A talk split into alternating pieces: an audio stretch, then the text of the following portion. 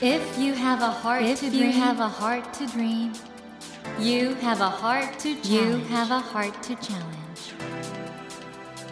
take that Take challenge that challenge and realize, and realize your dream. Your dream. Dream Dream Heart. Heart. ドリームハート。政教新聞がお送りします。皆さんこんばんは茂木健一郎です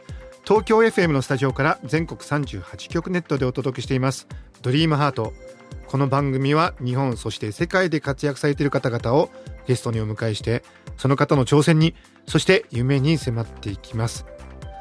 さあ今夜も今注目のこの方に来ていただきました。幻冬舎からご著書遅いインターネットを刊行されています。評論家で雑誌プラネッツの編集長宇野恒弘さんをお迎えしています。こんばんははい、こんばんは。よろしくお願いします。先週この名著遅いインターネットについてねいろいろ伺ったんですけどもあれからみんな読んだかな？これやっぱり読まないとダメですよねうん、し、なんか今ちょっとモヤモヤしたものを特にインターネットに抱えてる人は、ぜひとも手に取ってほしいなと思います。ぜひお読みいただきたいと思うんですけども宇野さんランナーなんですよねそうなんですよ。もう何年かずっと走ってて、今ね、月に100キロぐらい走ってるかな。だいたい朝ですか？朝が多いですね。毎週水曜日に友達と待ち合わせてはい。10キロ走ってるのと、土日にあと時間ある時に10キロ走ってそれを10回繰り返して大体100キロ走ってます。これ水曜日は働かないというタグがあると？そうなんですよ。水曜日は働かない運動っていうものをその僕の友達としようと思っていてだってね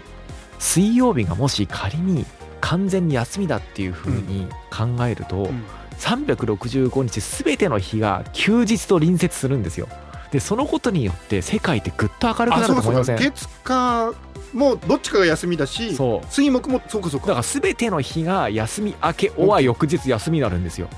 これ神の発明だと思いません？画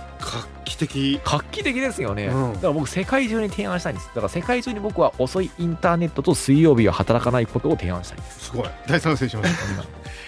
いやーもう宇野さんもともともうその若手批評家としてずっと登場してきた宇野さんがこの遅いインターネットではもう本当本格的な思想家としての論調を世に問うたっていう感じがするんですけどね。ありがとうございます。もう注目の宇野さんなんですけども今夜も宇野恒弘さんをお迎えしてお話を伺います。よろしくお願いします、はいよろしくお願いします。まあ、宇野さんも有名人なんで皆さんプロフィールご存知だと思うんですが改めてご紹介させてください、はい。えー宇野恒弘さんは1978年青森県の生まれですニュース番組や討論番組を中心にさまざまなメディアに出演され立教大学社会学部兼任講師も務めていらっしゃいます。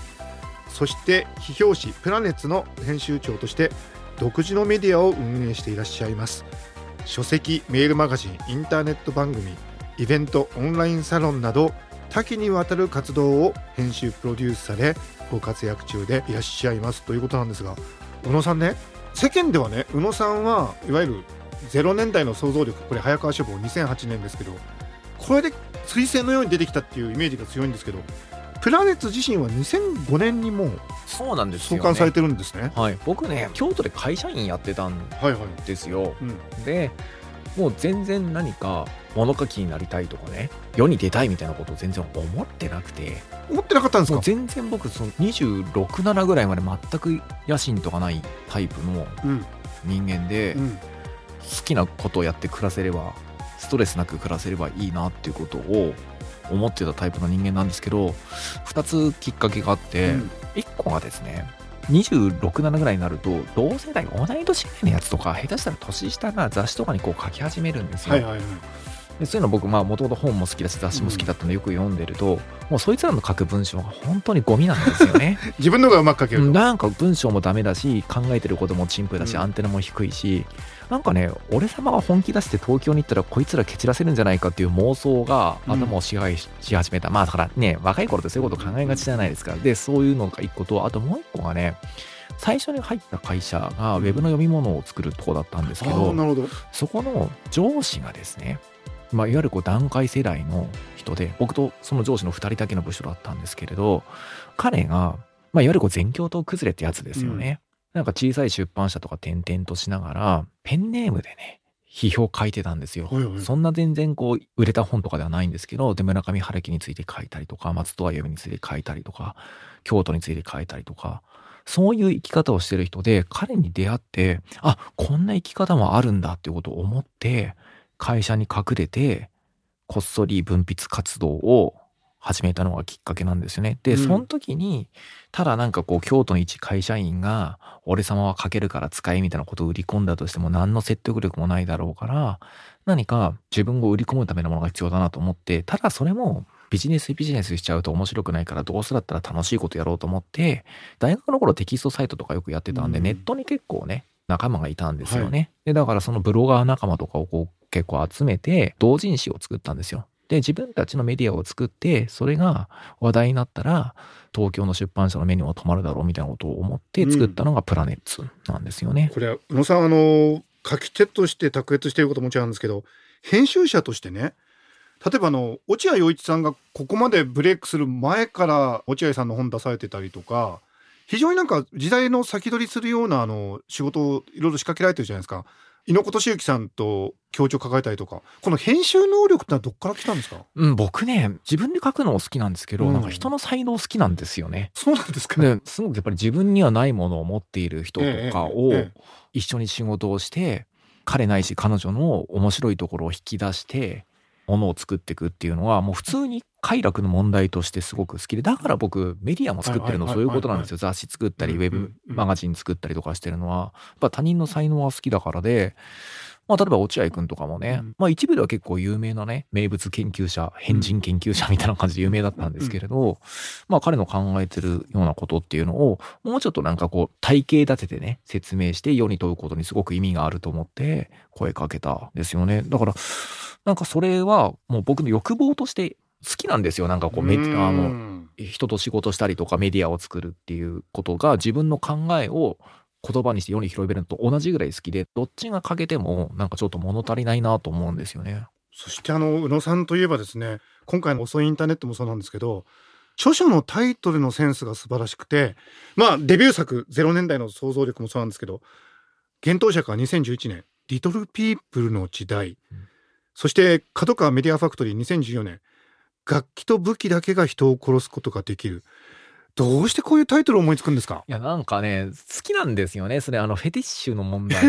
ですかね。ただ僕思うのが、うんそのタイトルから、なんか想像を膨らませるようなものじゃないと、うん刺さらないと思うし、あと、はいね、それこそね、今、世の中の本って大体ね、頑張れか、バランスを取れの、どっちかのメッセージしか書いてないんですよね。で、それなんでかっていうと、そういったものを読者が欲しがってるからですよ。うん何か読むと元気が出るってものか、うんまあ、バランスを取れっていうのはいいけれど、要はなんか、極端になってないあなたは大丈夫ですよみたいなことを言って安心したいわけですよね。で、そういう本僕つまらないと思うんですよ。だかうんら、そういった読者ではない人にちゃんと出会うために、何か、すぐ役に立つこととかね、なんかメッセージを直接伝えるものじゃなくて、うん。ちゃんとひねりがあるものをタイトルに持ってくることが、僕は読者とのコミュニケーションとして大事だなと思っていて、こういうタイトルを、一見なんだこれって思うようなタイトルなんだけど、ちょっとなんかこう想像力をかき立てられるようなタイトルをつけるのが好きなんです。例えばあの「リトル・ピープルの時代」この中で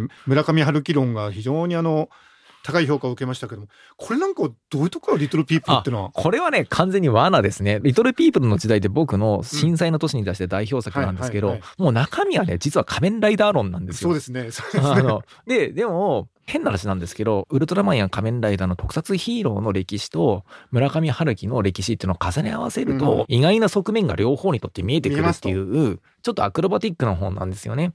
リトルピープルの時代というタイトルにしたのは、うっかり買う段階世代のおっさんとかいないかなと思ったんですよ。なんか村上春樹に対しての、ほら前半はちゃんとそれなりに本格的な村上春樹表なんで、村上春樹論を150ページぐらいブワーってもうかなりガチに展開した上で、こっから先これ以上この問題は村上春樹を素材に考えても一切答えは出ない。よって俺は今からライダーの話しかしないみたいな ことでいきなりライダー論にこう移るわけですよね。はで、ああいうなんかね、仕掛けが、ほら仮面ライダーって変身するじゃないですか。ええだからこの本も変身させようと思って、そういう途中から全く別の話になって読者を愕然とさせるっていうことをやりたかったから、タイトルは絶対村上春樹にちなんだタイトルにしようと思って、リトルピープルって当時あの、1984に出てくるね、はいはいあの超自然的な悪の名前じゃないですか。だからそれをつけたんですよ。うんでも、鈴木誠一さんが表紙を仮面ライダーにしたので、僕の目論見みは崩れましたけどね。えー東京 FM のスタジオから全国放送でお届けしています。ドリームハート。今夜は幻冬者からご著書遅いインターネットを刊行されています。評論家で雑誌プラネッツの編集長宇野恒弘さんをお迎えしてお話を伺っています。宇野さんあのこのプラネッツというのはその前身となるテキストサイトの惑星開発委員会うん。というのが母体になっているところこの惑星開発委員会って何なんですか？あの、それはね、僕が大学生の頃に友達たちと、まあサークルみたいなものを作ってね、ええ。やっていた、まあ趣味のウェブサイトなんですよ。はいで、そっから取ってプラネッツっていう風に、さっき話した、なんかこう自分たちのね、はいはいはい結構同人誌を、ね雑誌を作ろうと思った時に、うんそっから取ってきたっていうだけで、直接のつながりはないですでかね。もなんで惑星開発委員そ会だったれはね、三瀬龍さんの100億の昼と1000億の夜ってはいう有名な SF 小説があるじゃないですか。そこに出てくる敵の組織から取ったんです。へえそうなんですね。それにしても今ねまさにその大学時代お仲間がいたっていうことなんですけどこれねインターネット上でどうやってそういう仲間と会えるのかというこのまあ宇野さんオンラインサロンなんかもされてるんですけど今後遅いインターネットということも含めてねどうインターネット上あるいはリアルのコミュニティっていうのは進化していったらいいと思われますか？うん。僕はですね、うんサードプレイスって言葉があるじゃないですか。はいはいもちろん今のインターネットの時代の需要で僕サードプレイスなんだと思うんですね。つまりこう学校でも家庭でもない第三の場所っていうものがね、まあ職場でも家庭でもない第三の場所としてのサードプレイスっていうものが今人々に求められていて、それは基本的にはインターネットを通じて出会えるコミュニティなんじゃないかっていうことはずっと言われてるわけなんですよ。ただね、僕ね、ちょっと最近考えてることがあるんですよね。例えばね、行きつけの銭湯とかね、あと行きつけの定食屋とかね、うん。何かこう、そんなに会話とかしないんだけど、はい。目を合わせるとちょっと黙礼するとか、うんうんうんこの人いつもいるなっていうとちょっと安心するとか、それぐらいのね、距離感の場所っていうのも必要なんじゃないかと思うんですよ。うんうんもちろん、何か、家庭、家庭ってやっぱ選べないじゃないですか、基本的にはね。特に子供は親選べないですよね。あと職場って結構お金の問題があるんで、なかなかね、自分の自由にならないじゃないですか。そうじゃない趣味の人間関係とかね、ボランティアの団体とかそういう学びの場とかすごい大事だと思うんだけど、それとはまたちょっとずれたようなね、自分で選んだ場所なんだけど、そっから絶対排除されないみたいな、緩い承認の交換みたいなことが行われてるような場所っていうのも大事なんじゃないかなと思ってるんです。なるほどだから僕は何かサードプレイスって結構二通りだと思っていて、一つはね、具体的に自分の人間関係を発展させる場所。うん例えば、今ね、自分でブログをやったりとかね、自分で SNS を更新して自分で情報発信することによって、この先深く付き合っていく仲間や同士や、あるいはこうパートナーを探していくっていう風に使ってる人すごく多いと思うんですよ。はい僕 Facebook とか特にそうなってると思うんですよね。うんうんただその一方でね、多くの人が求めてるけど気づいてないのってそういうね、なんかね、とにかく排除されないぐらいの緩い承認が簡単に手に入る場所のような気がしてるんですよね。この二通りに僕分かれていくんじゃないかなと思ってますね。その行きつけの銭湯みたいな場所確かに欲しいですね。欲しいですよね。うだん、欲しい。からその程度のものっていうのをなんかみんな軽視しがちだけど、意外とね、人間にとって必要なんじゃないかなと思うんう。つまりこう何の責任も負わないじゃないですか。深く関わっちゃうとやっぱ責任を負いますよね。はい。そうじゃなくて何の責任もなく緩く承認されてる場所っていう、無責任にそこにいるんだけど追い出されない場所っていうのが僕は意外とこの先の世の中重要になってくるんじゃないかなと思ってます。今宇野さんの周りに集まってらっしゃるお仲間はやっぱり自分で表現したいっていうそういう気持ちの強い方が多くてどうもその表現なんかも教えてらっしゃるみたいなんですけど。僕の持っている情報発信のスキルっていうのを読者と共有するっていうワークショップで、あのね、ほとんど多分プロの物書きになりたいとかね、うん。業界に入りたいっていう人いないんですよ。うん。みんな例えば役人やっていたりとかね、いわゆるこう大企業のサラリーマンだったりとか、あるいはお坊さんとかね、プロのバスケの選手とかいろんな人がいるんだけれど、はい。自分の責任でうん自分の考えてることっていうものを発信するっていうのは、この先ね、多分メディアとか広報の仕事についてない人にとっても、多分社会人の必須スキルになってくると思うんですよね。そうすることによって、何か自分の所属してる団体の外側にもね、自分をアピールしていて、人脈を作っていって、自己実現していくっていうのが多分普通のことになっていって、そのためのスキルを学びに来てる人がすごく多いんですよ。で、これは僕はね、結構嬉しいというか、そういう動機を持ってる人たちが僕のところに集まってきてくれてるってことはすごくポジティブに捉えていて、ああ、なんかこの人たちの期待にちゃんと応えるようなスクールにしなきゃいけないなと思ってますね。リスナーの方々にちょっとでもヒントいただけるとどうしたらその発信力表現力って上がりますか？あのですね、僕、究極的には1個だと思ってるんですよ。それはね、答えじゃなくて問いを設定することですね。みんな、答えを書こうとするんですよ。うんうんで、この不倫した芸能人を許しますか許しませんかとかね。あなたは A を支持しますか ?B を支持しますかみたいな。そうすると大体ね、もうね、すでに世の中に存在している流れのどっちに加わるかっていうことになっちゃうんですよね。はいはいそういう態度表明が必要な時もあるんだろうけど、価値のある発信を自分の力で世界を豊かにするっていうのはそうじゃないんですよね。そうじゃなくて、問いを立てる。答えじゃなくて新しい問いを立てるっていうことですね。世の中にはこういう問題が他にあるとか、もっと語られるべきはこの問題じゃないかとか、例えばね、ワイドショーとかだと、じゃあシングルマザーの人がね、自分の子供を事故死させてしまったと。そうすると大体ワイドショーってそのシングルマザーあるいはシングルファザーの人のね、親御さんの人間性を結構糾弾するような特集を組みますよね。でも本当の問題は、例えばそういったシングル親に対しての社会的な保障が足りないとかね、地域コミュニティの問題だったりとか、医療の問題だったりとか、いろんな問題が本当は背景にあるはずで、そういう問題を指摘する方が絶対世の中豊かになるんですよ。うんうんだから答えじゃなくて問いを書くってことですね。なるほど。そうするともういろいろ広がりもあるし、やっぱりその問いのかけのユニークさっていうか、その人の視点っていうのを人にアピールするしってことですよね。そうし、なんかあの視点の数が増えれば増えるほど、やっぱり世の中多様になって豊かになっていくと思うんですよ。だから、すでにメディアとか他人に設定された視点で答えを探してる時点でもう僕負けだと思うんですよね。情報発信者としては。その意味においてあの宇野さんが今回幻冬者から出された遅いインターネットっていうのはこれはあの問いかけとしては非常にあの深い大事な問いかけをされてるなと思いましたけどもね。ありがとうございます。うん、あの宇野さんもうすでに大活躍されてるんですけどこの番組はい。夢というのがテーマなんですが宇野恒弘さんのこれからの夢とは何でしょうか？僕ね、二つあるんですよ。お一個はですね、僕実は結構ラジオで喋った経験があるんです。自分の番組を2回ぐらい持ってたことがあって。存じ上げてますよ。で、最後にやった番組が終わってからもう3年以上経ってるんですよね。いだからもう一回ね、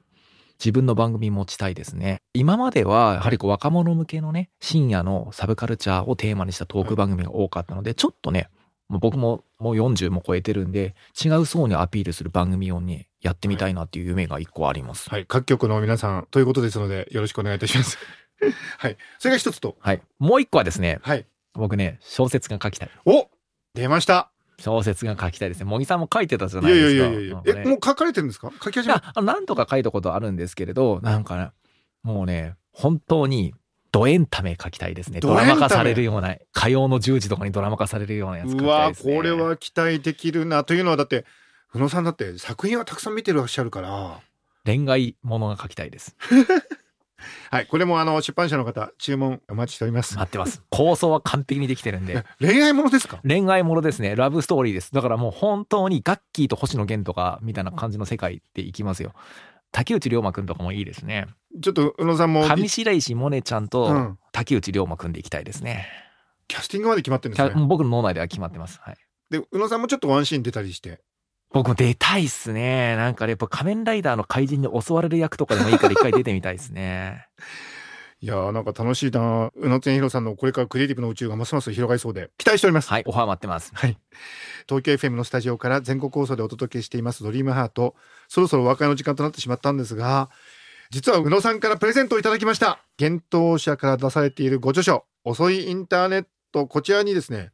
3冊サインしていただいて、はい、これから書きます。はい、プレゼントさせていただきますので、ご希望の方はこの後番組のエンディングで応募方法をご案内いたしますので、もう少しお待ちください。ということで、今夜は評論家で雑誌プラネッツの編集長、宇野恒弘さんをお迎えしてお送りしました。大変あの面白いお話でした。そして最後は夢が広がる。夢が広がってますんで、お待ちしてます。はい、貴重なお話ありがとうございました。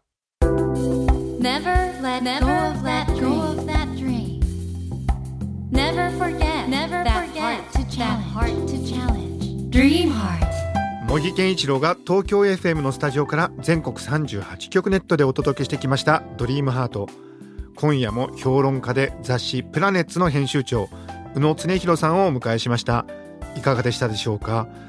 宇野さんのおっしゃっていたサードプレイス家庭や学校家庭や職場ではない第三の場所が必要でそれは行きつけの銭湯のような